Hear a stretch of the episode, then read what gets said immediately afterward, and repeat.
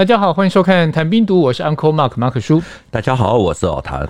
前面几个星期我们提到刺枪术的落实，然后最近有立委认为说，刺枪术在现代战争不是一个核心的战训，也因此他提案要砍训练的业务预算六百万元。哦，我们没有要聊这个，因为这个聊下去又聊太久。不过我发现很多人认为说刺刀是用不上的，可是又很爱提到说过去的一些白刃战。老谭怎么看呢？这个就是血性哈。有关拼刺刀的故事，大家最津津乐道的就是一九四三年的石牌保卫战。中日双方那个时候有数千人啊，也有人说是三千人，在石牌这个地方拼刺刀，拼了三个多小时，没有炮声，没有枪声，只有看到人一个一个的倒下去，满山遍野，最后全部都是尸体。我以前还在读书的时候。印象中听到的石牌保卫战，并没有类似的说法。如果你去翻国民革命军陆军第十八军军史，还有台湾早年出版的《福连传》等等啊，这些书啊都没有提到这些。我也是过去这几年在网络上才看到这方面的说法，而且还变成主流，高度的肯定正面战场的国军。最特别的是，这种说法好像都是来自于大陆。所以，我们今天就来说一下，到底有没有这一场被称为二战中最惨烈的刺刀战。讲到这个哈，大家可能不知道，台湾到现在为止哈，也就是住在桃园啊。还有一位打过石牌保卫战的老兵卜公志、卜伯沃，他是十八军第十一师第三十二团啊，道道地地、血统纯正的土木系。现在高龄一百多岁的卜伯伯，他那个时候就是守石牌的正面阵地，而且是连长。他呢就说过。他没有打过白刃战，因为日军感觉上一下子就退了。卜伯伯那个时候在当连长的时候，他下面有一位排长叫做廖明哲，后来来到台湾以后升为空降特战司令。他退役后出了一本书，叫做《了了人生》，里面提到越靠近石牌要塞，地势越陡峭，全部都是羊肠小径，一个班要正面开战都没有办法。所以你光是想那个地形哦，非常的崎岖陡峭，就知道说它不适合大兵团作战。结果现在却传出来说，哎有，三千人在那个地方拼肉搏，实在是非常值得我们去思考。说，哎，到底是怎么一回事？强调一下，我这个石牌保卫战不是北投的石牌啊。然后刚刚老谭有提到说。这一场战争是号称是二战中最惨烈的刺刀战。呃，不是我说的，是网络上大家怎么说，而且还是从大陆传过来的一个说法，其实也蛮妙的。等一下看老谭要不要帮我们解释一下。那我们先问一下说，说他说是最惨烈的刺刀战，是有多惨烈？嗯石牌这个地方是在位于湖北宜昌境内啊，它是在长江三峡西陵峡的右岸，大概下游十五多公里啊，就是宜昌城。长江在这个地方转弯是非常著名的军事重镇。一九三八年十月，湖北武汉沦陷，日军要进攻重庆啊，就必须通过长江。那要通过长江。就必须要先站点十排以下啊的宜昌，再往上走就是十排，所以国民政府就在鄂西这个地方设了两道防线，第一道就在宜昌市。第二道就是在石牌要塞，日军在一九四零年六月占领了宜昌，石牌就变成是拱卫重庆的第一道防线。一九四三年五月五日，日军第十一军军长横山勇，他就率领第三、第三十九师团啊等等这些部队，直逼石牌外围的八斗方啊、曹家范这一带，准备要拿下石牌。蒋介石他对石牌啊相当的重视啊，准备自己要到第一线，因为他把这场战役定位成中国的斯大林格勒保卫战。史大林格勒战役是发生在一九四二年的七月到一九四三年的二月，那这是第二次世界大战的一个转折点哦。对，然后也被公认是近代历史上最大的战役。是，那伤亡跟经济损失都非常的大，尤其伤亡是两边加起来七十一万，是相当可怕的数字。对，云林县的人口也才六十七万，这个比喻大家可能会比较清楚一点，到底有多惨烈的这场战争。那既然蒋介石拿它来做比喻，是不是代表他也非常看重这场战役？没有错，蒋介石他为了这场战役，还本来要准备要到前线哈。我们拉回来讲，就是陈诚在五月十六日的日记里面有提到，他报告蒋介石说，石牌的危机已经出现了，可是下定决心仍然有办法，详情等到战争结束以后再报告。而他希望呢，现在稳坐不必负前方，如果要去。只有两种情况，第一就是决战到最后胜负的阶段，第二就是绝对有把握。现在两者都不是啊，就蒋介石听了以后，就对陈诚说：“啊，那你去，我可以不要去。”于是重庆军事委员会就在五月十七日命令陈诚接手指挥鄂西会战。五月二十二日，蒋介石就发来电令说，石牌要塞应该指定一个师死守。这个重任呢，就当然就落在陈诚的部队，也就是第十八军第十一师的身上。蒋介石说：“你去，我可以不去。”然后后来他又命令石牌的部队要死守，是这不会，这很正常啊。对，所以到了五月二十八日啊，日军第三十九师团的两个连队啊，大概是两千多人啊，开始在飞机大炮的掩护下，朝石牌附近的八斗山、南亭坡等等啊这些阵地开始进攻。当天下午呢，福联就写了五封的亲笔信，包括给长官还有他的家人的遗嘱。二十九日开始全面激战，十一师右后侧的友军哈，因为崩溃了，所以那个时候日军就极力的集中全力攻击十一师，阵地有多处啊被突破。福联一次就命令负责防守石牌核心阵地周边的，像八斗山啊、兴安寺一带的三十一团，在中午的时候要逆袭。日军为了要巩固阵地啊，就对进攻的国军。释放毒气，所以逆袭并没有成功啊。可是日军的攻势也因为他们放毒气啊，所以就暂时停止。到了下午，福联命令三十一团再度逆袭啊，经过惨烈的冲杀啊，才恢复原有的阵地。在第十八军的军史啊，这些啊就是相关的书籍，通通都提到，就是这一天固守四方安的战斗特别的英勇啊，因为这个地方呢是。要塞核心到第一线前线的中段，而且如果被突破的话，整个十一师的防线会被截断，而且是三十一团的归路啊，就没办法再撤回去。在最紧急的时候，因为没有兵了，福联无计可施。就只好命令三十二团的副团长李树兰将军啊，就是后来他也升到将军。李树兰啊，要他带警卫排，在三十分钟之内要跑五公里，要抢先去把隘口把它给守住。李树兰到达以后呢，立刻就宣布说：“我不管你们是哪一个师，哪一个军，好，现在。”都全部要听我的，如果有违反的话，一概军法从事。意思就是他把这个三四百人全部都集合起来部署，就开始防守。日军呢有数百人就仰攻而上，在紧急的时候呢，李树兰他甚至于自己还把石头从高处往下推，就成功的达成了守住了四方安的任务。这个滚石下山虽然听起来有点像《三国演义》在看电视剧，可是其实是蛮符合那个地形的一个作战方式。是，没错。老蒋在战后讲评也提到，这鄂西前线的地形哈，到处都是悬崖峭壁，非常的适合防守。他说，你只要有一挺轻机枪在那边，你就是一夫当关，万夫莫敌。总之呢，这一天晚上，十一师他的师部就移驻到殷家坪的最高峰白石原啊，这个又比石牌在后面一点。这点呢，四面通通都是峭壁啊，就准备了很充分的粮食弹药。福田宣布，从明天开始啊，要塞就进入到与敌人短兵相接的阶段啊。我现在部署已定，决心如铁，发力防守，责任分明啊。敌人将以他们的鲜血。枯骨为我军写成光荣纪念。他讲完这个话，就是三十日的早上，进入到了石牌要塞保卫战的最激烈的阶段。福联他就在那天早上呢，就在龙凤山升起。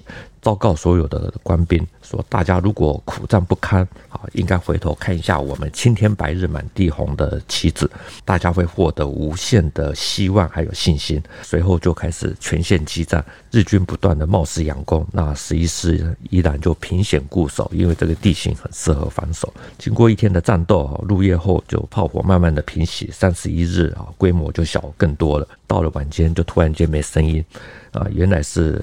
日军开始向长江北岸全线的撤退，打到六月二日，赶来驰援的国军呢就开始全线的反攻，就等于说就取得了石牌保卫战的胜利。然后日军在撤退的过程啊，又遭到了七十四军的重创啊，据说一共歼敌的七千多人，大概是鄂西会战里面的三成。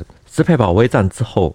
胡琏就因为战功升为十八军的副军长啊，后来再变成是军长，变成国军五大主力之一啊，也开启了他日后在国共内战里面的传奇。石牌保卫战被蒋介石称为是中国的史达林格勒保卫战，这样的比喻我们就可以知道它战况很惨烈，然后它的重要性也可见一斑了。不过前面提到战死的人数七千跟七十一万是是有非常大的差距，而且你说。前面一开始节目就要讲了嘛，三千人拼刺刀是在这一场嘛？为什么刚刚都没有提到，反而变成滚石头大战？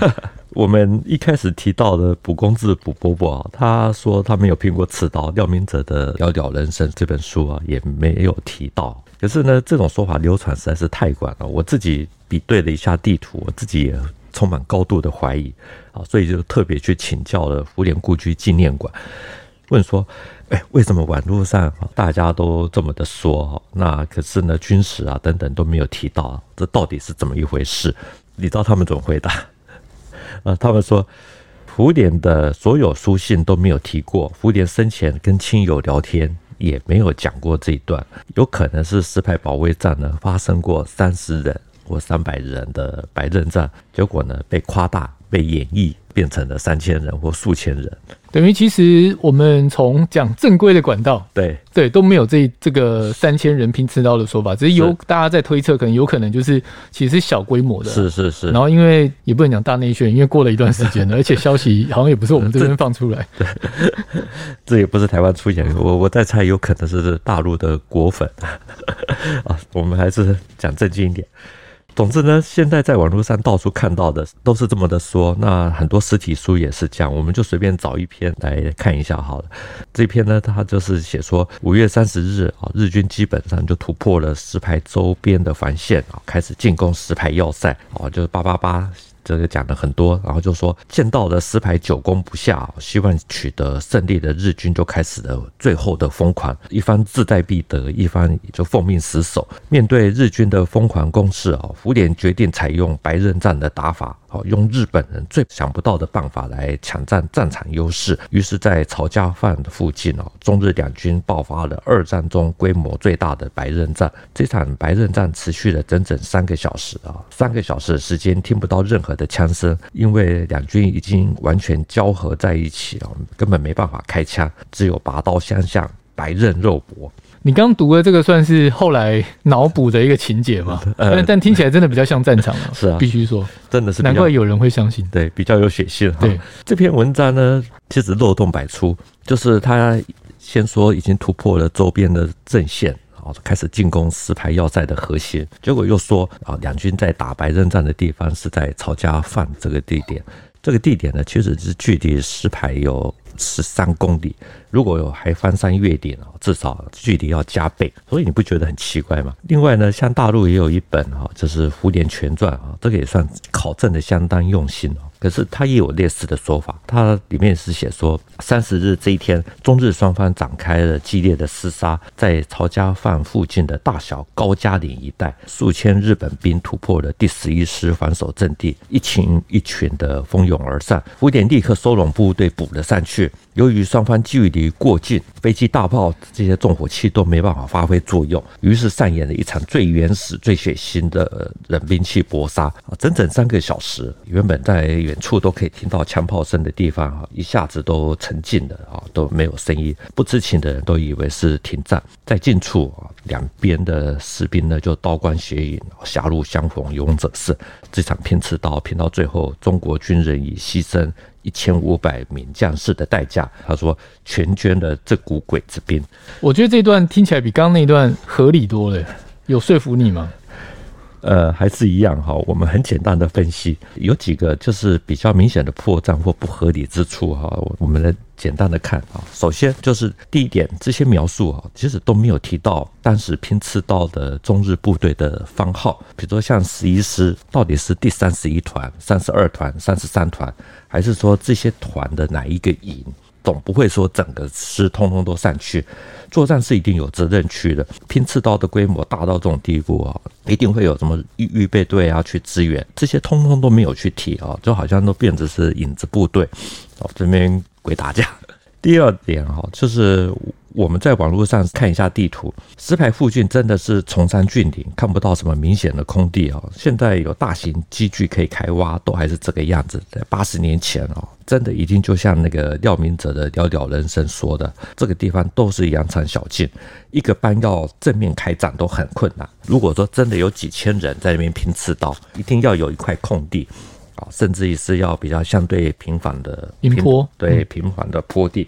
那现在呢，都说是在大小高加连这个地区在那边拼刺刀。如果真的有，应该是要去那个地方把它给找出来，而不是坐在家里面自己脑补。所以你觉得是第一个部队对不够明确，然后地点也有点有待考究。所以其实这两个论点，两个主角就已经让这说法不太站得住了。这个就像我们做新闻一样嘛，人事实地物对。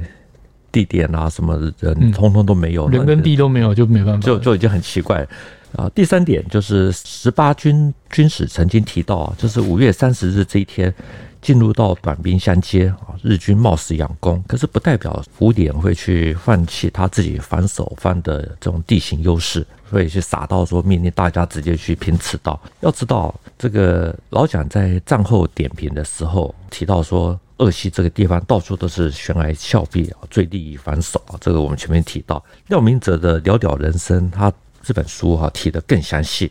他说，他们事先把羊肠小径哦全部都给破坏掉啊，就是把这个路面全部都截断，然后就架设云梯，上面摆放机枪。其实就真的是跟老蒋说的一样。那第四点就是廖明哲他说。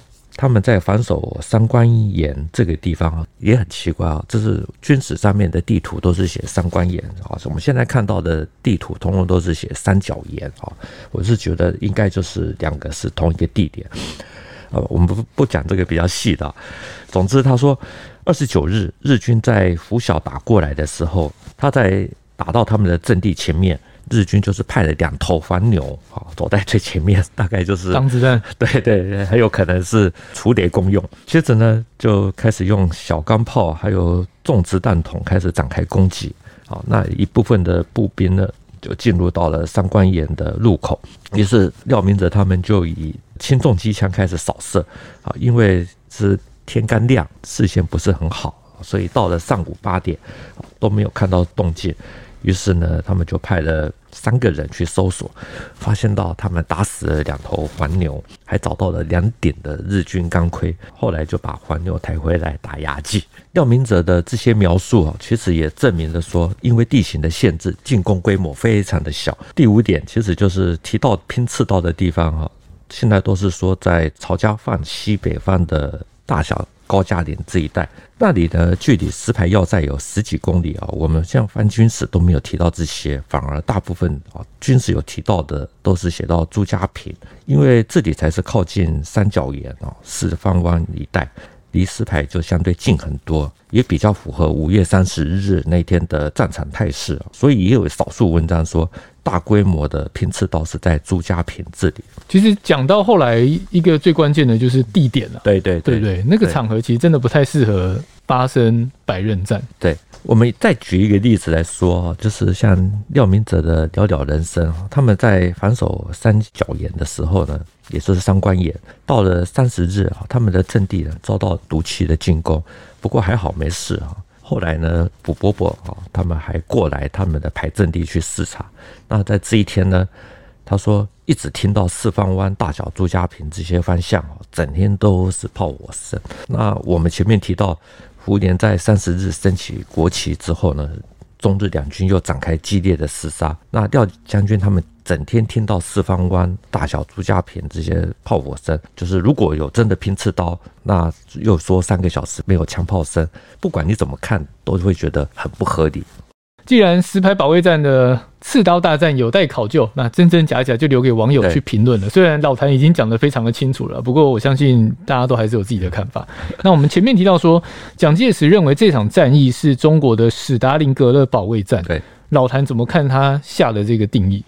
应该是说，斯大林格勒保卫战刚结束，那老蒋他身边那个时候他也有苏联的幕僚、军事顾问，所以应该是军事顾问啊跟他讲的一些斯大林格勒保卫战的一些事情，所以他就套在上面。对对对，不管怎么样啊，就是这场战争结束之后呢，老蒋他就到湖北恩施去视察，那个时候他还发表了一篇叫做《军事检讨会议总讲评。这篇文章呢，非常的长，可以感觉到说他在演讲的时候心情应该蛮愉快的，有批评也有赞扬，就是完全没有。提到可歌可泣的白刃战啊，反而说一般下级的士兵伙夫啊，这些副役有特殊的战功或可歌可泣的战绩，他的主官呢应该要把它查明，然后要向上报告，才不会使忠勇埋没，有功无赏。那 你知道他举的例子是什么吗？这个如果你看到，你会觉得很讶异啊。他说啊，例如。这次的第三十二军受伤的伙夫仍然能够回到厨房，把军锅，也是把锅子取回来带出来。所以老蒋觉得这个伙夫应该要好好的表扬一下。他在那个很长的演讲上面提了一个伙夫，这是我是真的没想到了，因为一般可能你要提会提一个在前线，对，没想到吧？对，前线的干部或者是士官兵杀了很多人，是。所以他知道这么的细哈，他还说这次的汇报，我有一个最不好的观感，就是报告不实在，一些部队退却下来啊，往往虚报伤亡，未加查查。老蒋讲一讲，又提到了说，高级将领一定要负起责任，也就是说，要对于部下的这种谎报伤亡，还有打了胜仗之后的谎报战果啊，身为主官一定要好好的追究，否则呢，就等于说无语教唆部下撒谎。这是在拐个弯在讲十一师吗？应该不是啊，否则福典怎么会很快的就升为十八军的副军长？哦，老蒋说的应该就是讲其他的部队啊。二七会战不会是只有十八军在打啊，还有其他的部队。这么说其实也可以从陈诚的日记里面来印证。陈诚他是在六月七日的日记里面写说，今天参加湖北省各界驻节劳军大会，他注意到说各方对于他的谦逊表示好感。我们从陈诚的话里面就可以想见，说十八军那个时候应该是很低调的，并没有特别的去夸大战果。所以说现在三千人或几千人拼刺刀，真的就是《三国演义》化的结果。那个时候的报告应该都没有去提过这些东西。你前面说你有去胡琏故居纪念馆，对对对，然后有问一下里面的人，他们说胡琏生前其实没有说过这段事情，是这个他们是可以确定的吗？是胡琏来到台湾以后呢，他就住在新店的清风园旁边哈，他的故居现在变成纪念馆，好，前几年才变成是文化资产获得保护，胡家还有人住在这里面，呃，除了周一休馆，其他都有对外开放，有兴趣的朋友其实是可以去看一下。如果你有去过胡琏故居的话，会发现到里面有一幅油画，这是画石门保卫战那个风景。那比较特别的是啊，胡琏的故居啊，它还有一个餐厅，是一个有八张椅子围绕的一个大餐桌，上面摆满着西式的那种餐盘啊，还有刀叉。每张椅子前面呢，都还有一个名牌，写着什么李守孔啊、傅乐成啊、杨家洛啊，这些都是台湾早期的史学大师。我们知道胡典他是在一九六四年出任驻越大使，任职八年，直到一九七二年回到台北疗养，最后再以六十八岁的高龄呢，去台大注册去读历史研究所。他那个时候是选修宋史还有现代史啊，因为他是老将军，所以上课的时候有些可能比较不方便发问，或者说觉得他问的题目层次会跟一般的同学差很多，但他又很好学，所以在每周六的下午呢，就用他的汽车把这些教授一一的载到他家，大家在下午就开始喝下午茶、吃饭，就开始聊学问啊，聊什么一些有的没的，所以，我们从这一点可以看得出来，就是蝴蝶他还是有念书哈，也因为有念书，所以他在面对历史的时候是尽量的求真，并没有去灌水，刻意的去夸大石牌保卫战的这些当时的情况，这也跟他尊重历史是有一些关系的。那他跟老师、学生讨论的时候，有谈到这场战役吗？胡琏的孙子胡敏月啊，他说，就他所知啊，他的爷爷并没有提到这些。主要的原因是胡琏认为，大陆数百万的大军啊，他们都打丢了。古宁头还有登步岛跟这些战役相比呢，都是小战役，实在是没什么好说的。所以胡琏生前都不提这些东西。那像他在石牌保卫战的时候，他把师部往后迁移嘛，他有做了一个这个调度，你觉得代表什么？胡琏是一个很小心的人啊，他来到台湾，你看他住在新店清风园的旁边哈，就知道说他有特殊的考量，因为这是一个很重要的军事重地，你就可以知道到他个性非常的谨慎啊。另外呢，他故居里面还有一座碉堡，可能大家也不会去想到，就可以知道说他的个性是这样子，所以他在作战的时候才能够福大命大的这个每次都化险为夷。我知道有人这样子说，呃，他可能当时是想要绕跑。那个时候曾经担任过十八军十八师的少将参谋长赵秀坤，在一九四九年的时候在成都附近投共，他后来就写了一些文章啊，就是有讲过说福田那个时候有事先准备好小船，如果情况不对就要绕跑。可是呢，这些都是孤证，而且最重要的是看一个人还是要看他的从头到尾。比如说像我们知道福田他在双堆集战役的时候两度哦打小飞机进去，哦那个时候里面的人都想出来。只有他敢进去，而且你说去一次也就算了，他还去两次，这种其实可以证明说他是真的不怕死。所以我们在论一个人哦，还是要用一个比较公允啊、全面性的角度来看哦，才不会随便的去造成当事人名誉的毁谤。这一集老谭跟大家分享抗战时期国军跟日军的三千人刺刀战，当然考究是必须的，这是我们节目的特点。但结果一样会有两种嘛，大家信者恒信，然后不信的，你其实你也可以大家一起讨论。然后如果你对老谭有一些问题想问的，可以再用留言的方式给我们，因为我们过年会有一个特别的节目，大家回答网友的一些问题，什么都可以问啊，真的，我觉得他真的蛮有意思的。好。这一集的节目就到这边，谈兵读武新闻与历史的汇流处，军事是故事的主战场，只取一瓢饮，结合军事历史跟人文的节目，除了在 YouTube 上可以观看，在底下留言交流之外呢，也能用 Podcast 收听。欢迎听众到 Apple 的 Podcast 给我们留言以及五颗星的评价。